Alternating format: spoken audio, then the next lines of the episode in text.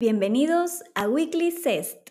Inicia la semana con un recap de las noticias más importantes del mercado financiero.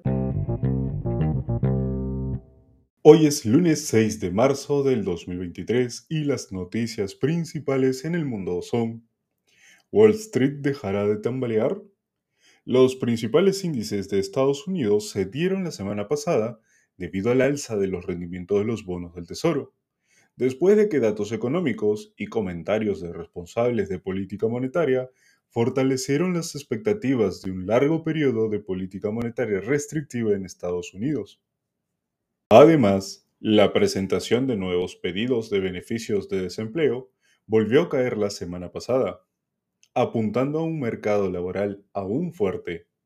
Aparentemente, este no estaría respondiendo al alza de tasas, porque los salarios suben y la productividad baja. ¿Qué decisiones tomará la Fed? Europa camina en lo alto. Christine Lagarde, la presidenta del Banco Central Europeo, mencionó que la inflación es muy alta y que deben tomar medidas necesarias para reducirla.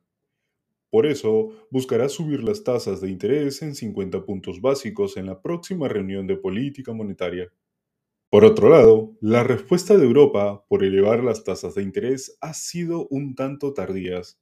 Sin embargo, Europa está siguiendo una senda de recuperación donde la inflación deberá entrar a un rango del 2%.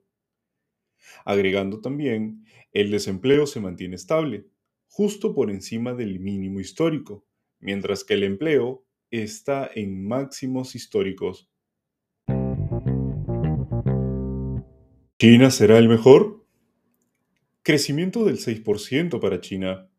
Es la ambición del país por aumentar la confianza de los inversores y consumidores, aprovechando la recuperación tras una pandemia que dejó estragos en las cadenas de suministros.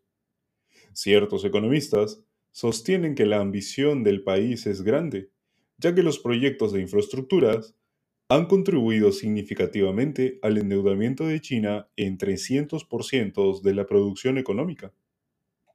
Por otro lado, los precios del cobre cayeron el jueves por la fortaleza del dólar y la posibilidad de que Estados Unidos imponga más sanciones a China, el mayor consumidor mundial de metales.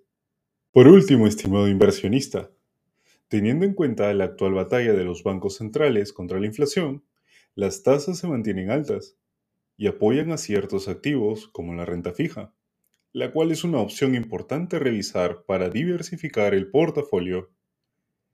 Nos vemos nuevamente el próximo lunes en Weekly Cest.